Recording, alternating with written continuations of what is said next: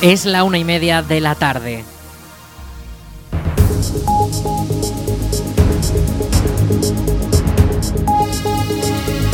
Buenas tardes, jueves 9 de noviembre comenzamos el espacio para la información local en el 107.4 de la FM. Les habla Rich Gómez, aquí arranca una nueva edición de la Almunia Noticias.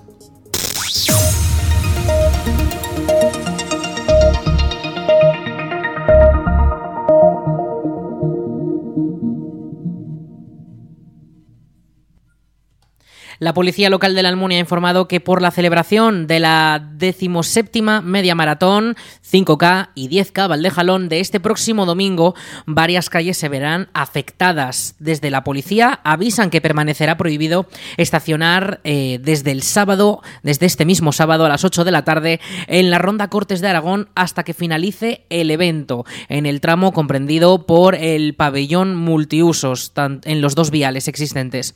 Además, el recorrido de la prueba es urbano, por lo que se verá afectado también el tráfico de manera eventual en distintos tramos de la localidad y en los caminos del Pilar y del Medio. Las principales calles que se verán afectadas en el núcleo urbano serán la Ronda Justicia de Aragón, Ronda Cortes de Aragón, Avenida Juan Altamiras, Avenida Corazón de Jesús, Avenida Zaragoza, la Plaza de la Constitución, Calle Cabañas, Calle Vargas, Plaza de España, Plaza del Jardín, Avenida La Viega Castillo y Carrera Tenería además de distintas calles y espacios también del centro. La duración de la prueba está programada desde las 9 de la mañana hasta la 1 de la tarde. Durante todo ese horario, los conductores deberán respetar las señales de tráfico instaladas y seguir las indicaciones de los agentes y responsables de la competición. El 26 de noviembre la Almunia volverá a celebrar una nueva marcha en contra de la violencia de género, una actividad anual que organiza el Ayuntamiento de la Almunia junto a otras entidades y que contará con el recorrido urbano de cuatro kilómetros para reivindicar los derechos de las mujeres y condenar la violencia de género en todas sus formas. Esta octava edición de la marcha comenzará a las diez y media de la mañana en el pabellón multiusos y los primeros 500 inscritos podrán conseguir un obsequio. Toda la información para la inscripción está disponible a través de la web del Ayuntamiento de la Almunia, laalmunia.es, ya que estas inscripciones se deben hacer de manera online. Aunque los actos programados para condenar la violencia de género comenzarán el lunes día 20 de noviembre a las 5 de la tarde con un taller de fotografía en el Centro de Cultura Comunitaria de la Almunia que organiza la Asociación de Mujeres Teresa Laviaga y la comarca de Valdejalón. Ya el viernes 24 al mediodía en la Plaza de los Cineastas se realizará una concentración y se leerá el manifiesto por el 25 de noviembre, con la colaboración de los centros educativos Adispaz y las dos residencias de mayores de la localidad. Un programa que además podrán escuchar al completo aquí en la Almunia Radio en una edición especial de La Replaceta. Y el día 25 a las 12 del mediodía, esta misma emisora también les ofrecerá un espacio educativo junto a Davinia Moreno, investigadora del Centro Nacional de Investigación sobre la Evolución Humana, donde aprenderemos cómo ha sido la evolución de las mujeres en toda la historia de la humanidad. Y para finalizar el fin de semana, además de la marcha contra la violencia de género de, la mañana del domingo, por la tarde los más pequeños podrán disfrutar de una gincana en el pabellón multiusos. Toda la programación puede consultarse en la web del Ayuntamiento de la Almunia, laalmunia.es.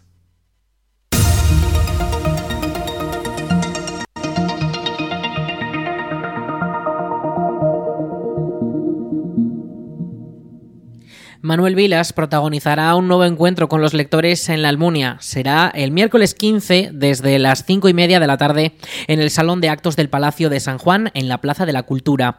Los lectores tendrán la oportunidad de charlar con uno de los escritores más destacados del panorama nacional actualmente, en una actividad enmarcada dentro del ciclo Conversaciones con el autor de la Diputación de Zaragoza. Vilas es de Barbastro, licenciado en Filología Hispánica por la Universidad de Zaragoza y cuenta con una gran trayectoria como profesor de lengua y literatura en múltiples institutos aragoneses. Ya de joven destacó como poeta y con 25 años fue seleccionado para escribir el himno de la comunidad autónoma de Aragón. Entre sus obras poéticas encontramos El rumor de las llamas de 1990, Resurrección de 2005 o Gran Vilas de 2012. aunque entre sus publicaciones encontramos también obras narrativas como Z en 2002, Los Inmortales publicado en 2012 o América en 2017.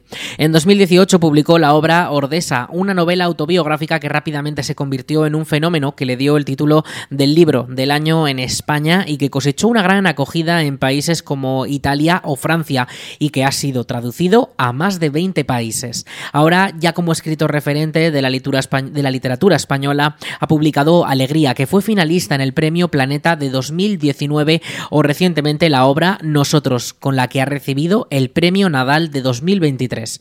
Recuerden, Manuel Vilas el miércoles 15 en un nuevo encuentro con los autores en la Plaza de la Cultura de la Almunia. Más información en laalmunia.es.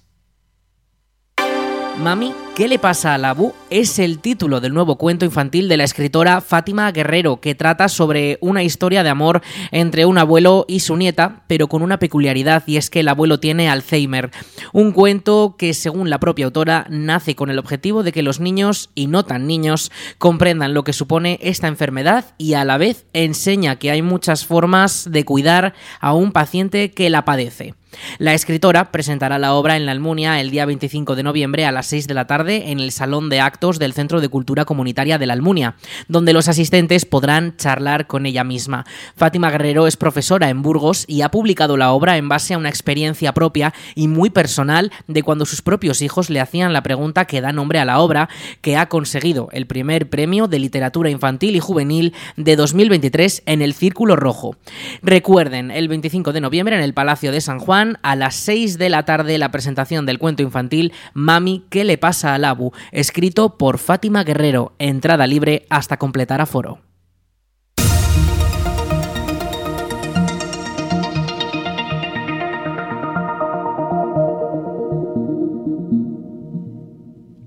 18 de noviembre la compañía Las Niñas de Cádiz inaugurará la programación de Platea en el Salón Blanco de la Almunia. Será con la obra de teatro Las Vingueras de Eurípides, una comedia que las gaditanas comenzarán a las 8 de la tarde y que promete un buen rato de diversión para todos los públicos.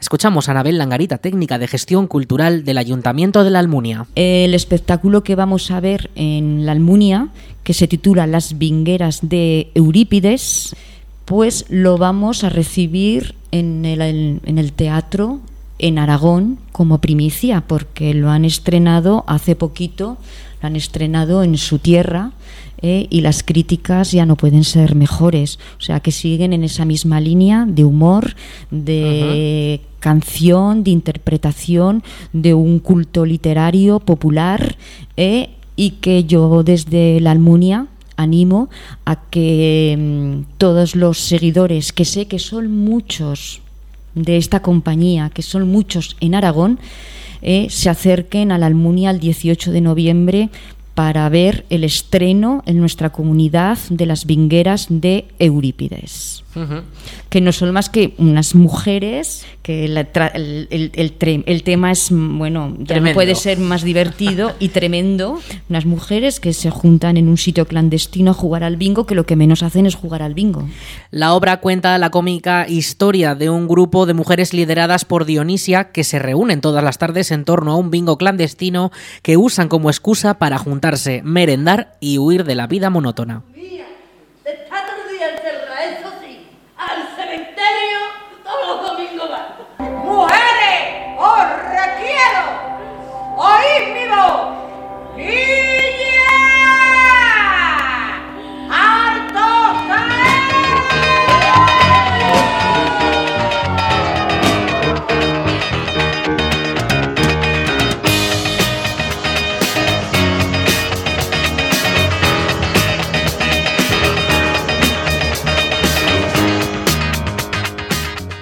Es la primera obra del Círculo de Artes Escénicas Platea, del que desde hace unos meses forma parte la Almunia y que traerá grandes compañías a las tablas del Salón Blanco. Marisa Martínez, concejala de Cultura del Ayuntamiento de la Almunia, explica el funcionamiento de Platea. Le escuchamos. Pues sí, el programa Platea es una iniciativa puesta en marcha por el Ministerio de Cultura y Deporte a través del Instituto Nacional de las Artes Escénicas y de la Música. El objetivo de incentivar la circulación de espectáculos de artes escénicas y de gran formato en espacios municipales. Este es el principal objetivo que tiene este programa de platea. Recuerden, el sábado 18 de noviembre en el Salón Blanco a las 8 de la tarde, la representación de la divertida obra de teatro Las Vingueras de Eurípides de la compañía Las Niñas de Cádiz. Entradas ya a la venta por un precio único de 12 euros en la web aragontickets.com sin costes de gestión. Este mes regresan las jornadas dedicadas a Juan Altamiras, el cocinero vanguardista natural de la Almunia del siglo XVIII. La nueva edición de, esta, de este evento se celebrará del 9 al 30 de noviembre e incluye una programación dentro del segundo Ágora Juan Altamiras con charlas, degustaciones y conciertos musicales. Lo explica Arturo Gastón, director del proyecto Juan Altamiras. Muchísimas veces nos, nos sucede que no nos damos cuenta, no, no somos conscientes del, del privilegio que tenemos, bueno, pues con, con vecinos eh, que, que, alcanzan una notoriedad internacional y que, que se convierten en, en una clave una clave indispensable para comprender una época y que y que su trabajo continúa absolutamente vigente como, como nos manifiestan estrellas Michelin de, toda España, incluso a, nivel internacional. Eh, se sorprenden de la obra de Juan Altamiras. Bueno, las, eh, las jornadas Juan Altamiras eh, abarcan multitud de, de actividades que quedan reflejadas para que comprendáis la magnitud que tiene este proyecto en general y en concreto las jornadas de noviembre quedan recogidas en la página web oficial del proyecto que es eh, www.frayaltamiras.com. Eh, una visita rápida a, esta web eh, ayuda a entender eh, no solamente la cantidad de actividades que vamos a generar este mes de noviembre, sino también comprender eh, los objetivos y, y, el equipo multidisciplinar que formamos parte de esta, de esta ambiciosa iniciativa que en el caso concreto del Ágora Juan Altamiras, que celebraremos los días 9 de noviembre y 10 de noviembre en Zaragoza capital, pues en este caso está liderado, avalado, dirigido por eh, la Real Academia de Nobles y Bellas Artes de San Luis. La programación incluye también un recorrido gastronómico con restaurantes y establecimientos que ofertarán los platos típicos de la época y que Altamiras recogió en su obra Nuevo arte de cocina sacado de la escuela de la experiencia económica, una de las publicaciones culinarias más vanguardistas de la época y que adapta el cocinar a la economía de la zona. Además, el evento también cuenta con una ruta de chefs embajadores que han abrazado la filosofía del histórico cocinero almuniense y han elaborado sus propios platos con firma propia, pero siendo fieles al libro. Todas las actividades programadas son de entrada libre hasta completar el aforo. Más información en la web frayaltamiras.com.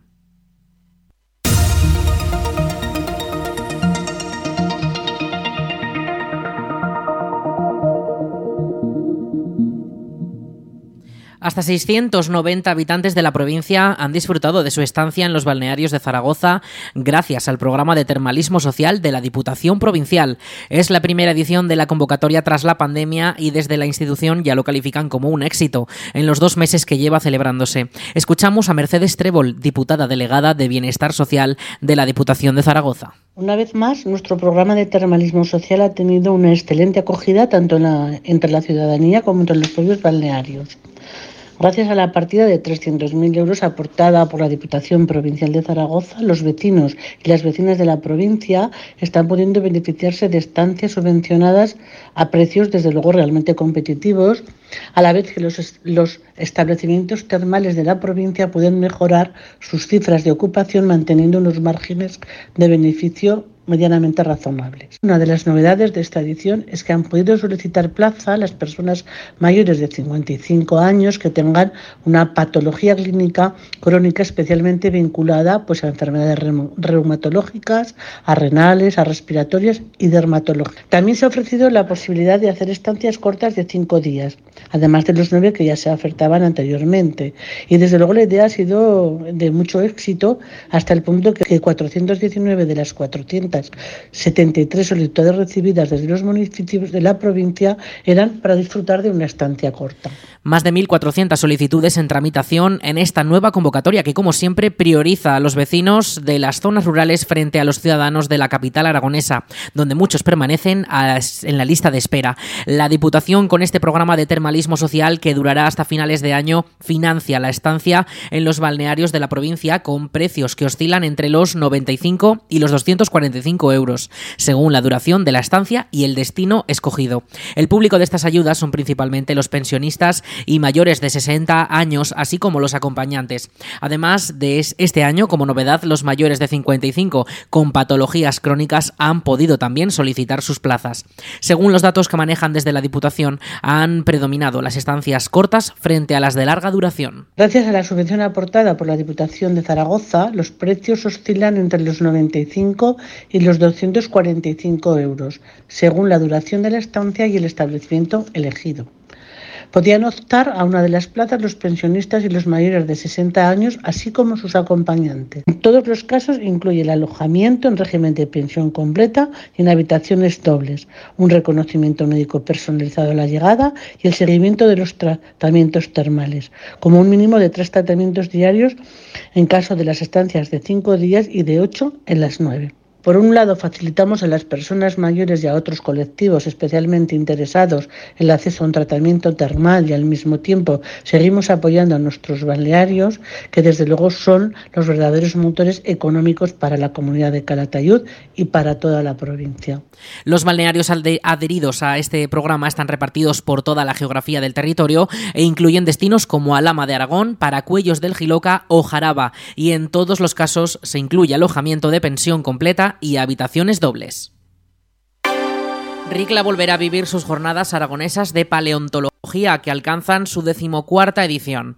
El evento se celebrará durante los días 10, 11 y 12 de noviembre y ofrecerá una visión transversal para todos los públicos de cómo la paleontología ha evolucionado a lo largo del tiempo. Escuchamos a Davinia Moreno, quien forma parte de la organización de estas jornadas, y a Mercedes Trébol, responsable del área de cultura de la Diputación de Zaragoza. Bueno, pues en las jornadas vamos a tener eh, diferentes actividades eh, que se resumen en tres o cuatro cositas, ¿no? Por un lado vamos a tener conferencias científicas, pero que no os asuste la palabra científica porque están pensadas eh, para que sean accesibles a cualquier persona, ya tenga conocimientos previos o no. Luego vamos a tener una mesa redonda el sábado por la tarde en el que vamos a hablar sobre cómo se divulga y cómo se difunden los conocimientos paleontológicos a la sociedad. Vamos a tener eh, una salida de campo a los yacimientos magdalenienses de Deza, en Soria, que nos van a acompañar investigadores de la Universidad de Zaragoza. Y también vamos a tener muchas actividades para los niños. El evento busca en esta ocasión ofrecer una visión transversal para todos los públicos de cómo la paleontología ha evolucionado a lo largo del tiempo. A diferencia de ediciones anteriores, en esta ocasión las jornadas no están centradas en un periodo geológico concreto. Uno de los actos centrales de esta edición es una mesa redonda histórica en la que intervendrán siete celebridades del mundo científico. Una cita única que podrá vivirse el domingo antes del cierre de las jornadas. En las jornadas de paleontología de Ricla siempre se hace un homenaje a una figura que ha sido de especial relevancia en el tema que se trata en esa edición. En este año, como decía, el lema es Paleontología en Evolución. Y hemos querido homenajear no a una persona, sino a tres. En concreto, a los tres codirectores del proyecto Atapuerca. El proyecto Atapuerca, yo creo que todo el mundo conoce Atapuerca, es uno de los proyectos más relevantes a nivel nacional e internacional que han catapultado a la ciencia española en el extranjero. Y mm, queríamos hacer un homenaje a, estas tres personas, a Juan Luis Arzuaga, a Eudal Carbonell y a José María Bermúdez de Castro, porque se jubilan en el año 2024, dejan la dirección de los yacimientos después de más de 40 años. Y em, claro, el proyecto no se va a quedar huérfano. Hay unas personas que les van a suceder, que son Marina Mosquera, María Martínón Torres y José Miguel Carretero. Bueno, pues nosotros lo que pensamos fue que en vez de hacer una glosa científica, que suele ser un, pues como una lectura de, de la vida y milagros que han hecho estas personas durante su vida académica, pues decidimos que para no hacer algo así, porque eran tres personas y era como muy largo, ¿por qué no hacer un, un, diálogo? Entonces lo hemos llamado el diálogo del cambio. RICLA acoge esta nueva edición de un evento que desde el ayuntamiento califican como uno de los más importantes del año por la proyección que dan de la localidad. Escuchamos a Ignacio Gutiérrez, alcalde de RICLA. Se han preparado unas jornadas muy entretenidas, tanto para lo que son gente eh, experta en paleontología como pues para niños y para gente pues que tenga esa curiosidad de, de estos temas que básicamente en una medida u otra a todos nos ha llegado a interesar en un momento de nuestra vida los dinosaurios, la evolución y bueno pues van a tener un poco de todo eso con una muestra de, fósiles espectacular que es difícil de ver en, en, en, en muchos sitios por ahí y bueno y la atención que tenemos siempre en el municipio de Ricla que bueno pues a toda la gente que nos visita pues les prepararemos otras actividades eh, aparte de las de las propias de la paleontología. Las jornadas vuelven a estar organizadas por la asociación cultural Bajo Jalón de Ricla y parten de la iniciativa de aficionados y amantes de la paleontología de la zona. El evento cuenta además con la colaboración de la Universidad de Zaragoza y del Centro Nacional de Investigación sobre la Evolución Humana de Burgos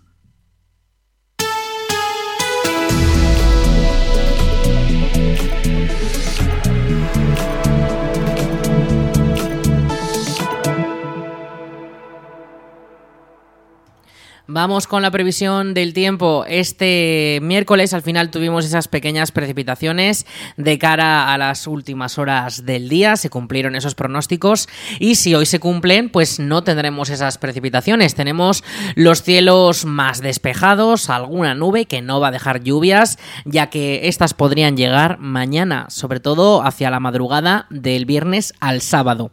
Pero nos quedamos con hoy cielos más despejados, temperaturas máximas que van subiendo. Las mínimas también van subiendo poquito a poco.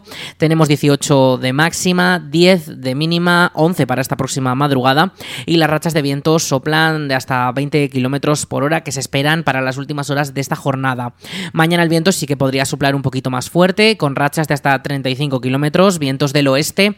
Y las temperaturas se van a mantener bastante estables. Los cielos seguirán prácticamente despejados, alguna nube, que como decimos podrían caer precipitaciones de cara a las últimas horas de la tarde, cuando el cielo sí que comenzaría a nublarse un poquito más. Las lluvias sí que se estiman eh, más eh, contundentes de cara al sábado por la mañana, cuando tendríamos un 60% de probabilidades.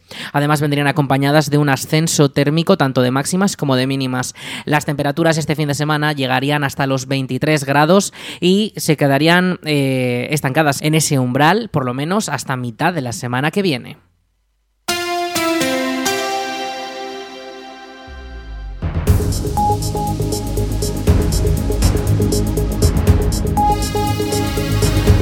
Y hasta aquí toda la información local en el 107.4 de la FM en la Almunia Radio. En unos minutos, a las 2 de la tarde, llegan nuestros compañeros de Aragón Radio Noticias para ampliar toda la información autonómica nacional y en todo el mundo. Y ya saben también todos nuestros contenidos y más noticias en laalmuniaradio.es.